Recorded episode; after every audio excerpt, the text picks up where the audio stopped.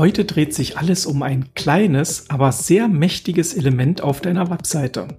Das Pfaff-Icon. Du erfährst, dass das Pfaff-Icon nicht nur ein dekoratives Bildchen ist, sondern auch wie wichtig es für deine Markenbildung ist. Nach der Folge weißt du, dass das Pfaff-Icon ein kleines Teil mit richtig großer Wirkung ist. Und nun lass uns mal direkt starten. Was ist dieses Pfaff-Icon überhaupt? Du hast bestimmt dieses Pfaff-Icon schon mal gesehen, vielleicht auch ohne es zu bemerken. Dieses kleine Icon, also dieses kleine Bildchen, steht zum Beispiel in der Tab-Leiste vor deinem Seitentitel. Das dient dazu, dass du eine bestimmte, eine geöffnete Seite schnell wiederfinden kannst.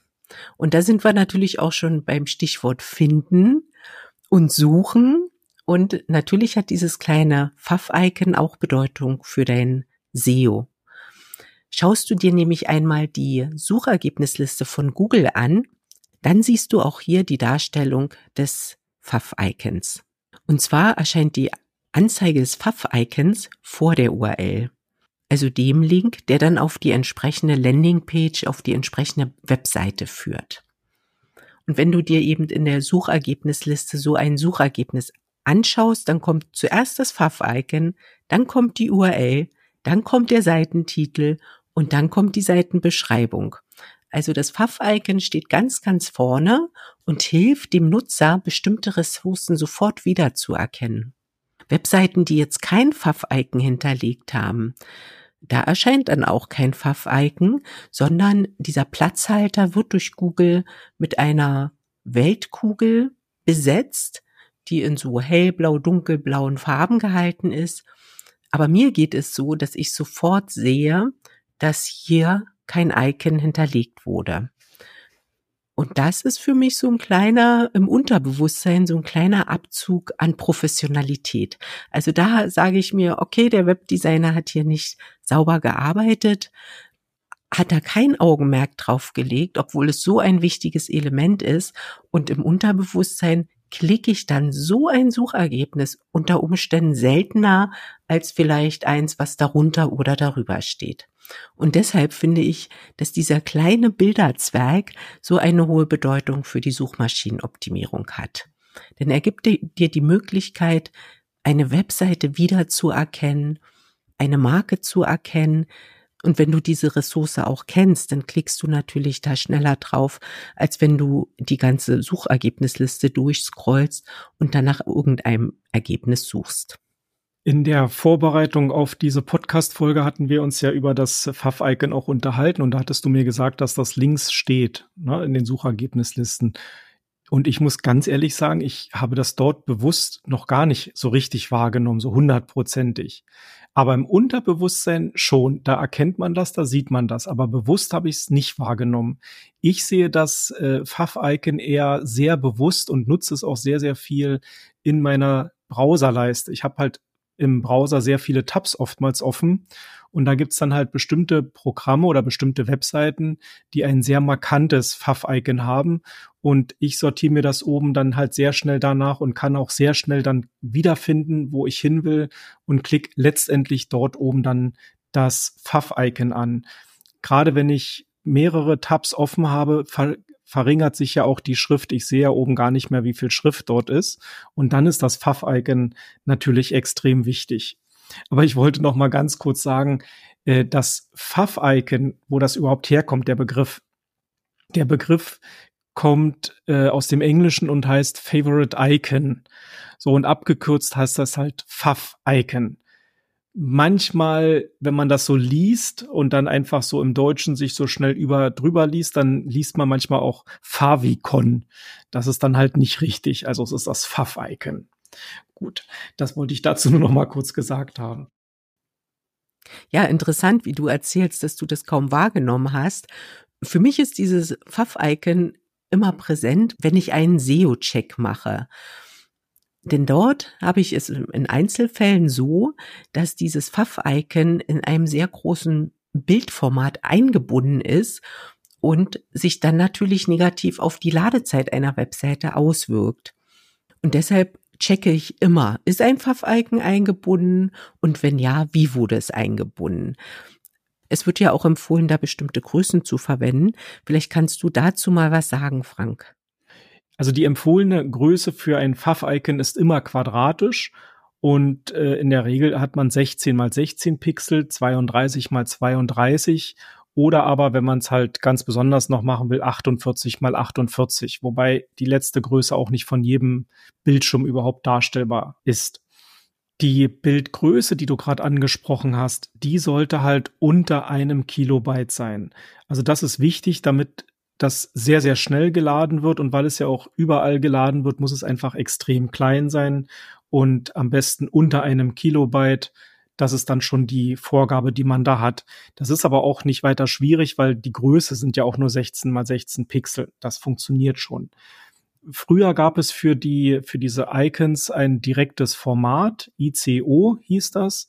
Das ist äh, ein Format, was ja schon vor über 25 Jahren eingeführt wurde.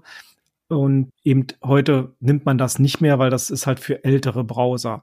Heute und ganz pragmatisch nimmt man dafür das PNG-Format, indem man eben äh, diese, dieses Icon sozusagen erstellt und dann auch abspeichert. Und mit einem PN, PNG oder PNG-Format kommt man eben auch auf die Bildgröße von unter einem Kilobyte. Man muss nur wissen, dass man da hinkommen soll und dann funktioniert das eben auch. Genau, es muss klein sein, damit sich schnell lädt. Das ist die Empfehlung. Jetzt ist ja noch die Frage, welches Design wähle ich für so ein Pfaff-Icon aus? Wir haben es bei uns einfach gemacht. Wir haben ja unser Firmenlogo, Alsa Digital. Und wir haben da einfach das A ausgeschnitten, was dann halt auch wunderbar quadratisch dargestellt werden kann. Und das ist bei uns das Pfaff-Icon. Wenn man sich jetzt zum Beispiel Wikipedia anguckt, die haben als Pfaff-Icon das W dargestellt. So weiß ich auch, Wikipedia steht ganz oft an der ersten Stelle in der Suchergebnisliste. Also sehe ich dieses Pfaff-Icon von Wikipedia relativ häufig und erkenne das natürlich sofort wieder. Wir sind ja auch visuelle Menschen. Also wir brauchen gar nicht lesen, um welche Ressource es sich handelt. Wenn da dieses kleine Logo oder dieses reduzierte Logo in Form des Pfaff-Icons angezeigt wird, dann kann ich schon auf die Ressource klicken und bin bei der gewünschten Seite. Bei YouTube ist es zum Beispiel auch ganz prägnant.